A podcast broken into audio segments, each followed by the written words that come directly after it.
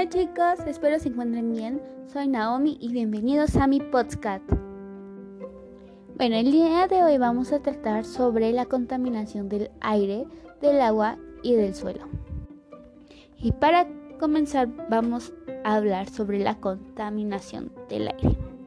Las principales causas de la contaminación del aire están relacionadas con la quema de combustibles fósiles, que es el carbón, petróleo y gas. La contaminación atmosférica es la presencia en el aire de materias o formas de energía que implican riesgo, daño o molestia grave para las personas. La contaminación atmosférica consiste en la liberación de sustancias químicas y partículas en la atmósfera, alterando su composición y suponiendo un riesgo para la salud de las personas y de los demás seres vivos. Los gases contaminantes del aire comunes son el monóxido de carbono, el dióxido de azufre y los óxidos de nitrógeno producidos por la industria y por los gases producidos en la combustión de los vehículos.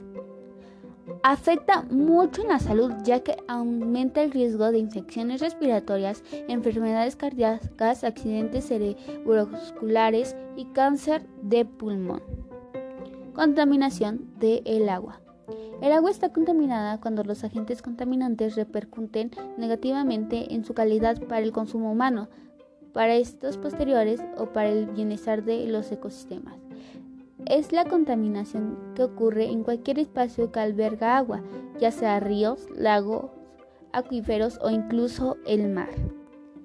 Hay varios factores que provocan la contaminación del agua que es el vertido de desechos industriales sin tratamiento, el vertido de desechos municipales sin tratar, el aumento en la temperatura del agua que ocasiona la disminución de oxígeno en su composición, la deforestación y erosión del suelo, el uso de pesticidas y fertilizantes, arrojar desechos sólidos a los cuerpos de agua.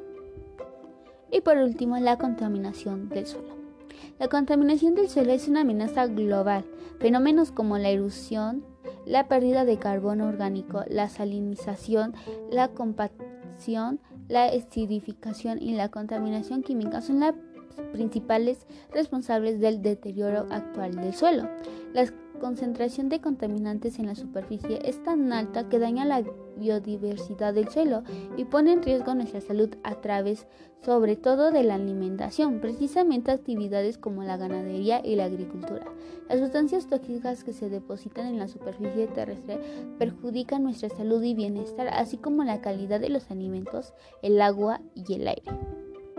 La contaminación en el suelo, aguas subterráneas y la cadena alimentaria pueden causar diversas enfermedades y una excesiva mortalidad en la población, desde efectos agudos a corto plazo, como intoxicaciones o diarrea, hasta otros crónicos a largo plazo, como el cáncer.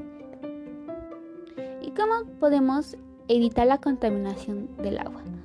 Uno de los tres puntos, entre muchos, es el uso responsable del agua. Usar jabones y productos de limpieza naturales y evitar consumir productos con muchos embalajes. Y para evitar la contaminación del aire, uno de los tres puntos que te doy es comprar productos locales, consumir productos ecológicos, reciclar, ya sea el cartón, las botellas, entre otras cosas, reduce el consumo de plásticos y elige energías renovables. Y para evitar la contaminación del suelo, puedes reciclar los residuos de tu hogar como el papel, los residuos orgánicos o los envases. Selecciona y separa todos los residuos correctamente. Es mejor forma de evitar que acaben contaminando el suelo. Y bueno, pues te invito a que tú puedas evitar la contaminación del agua, del suelo y del aire ya que nos afecta mucho.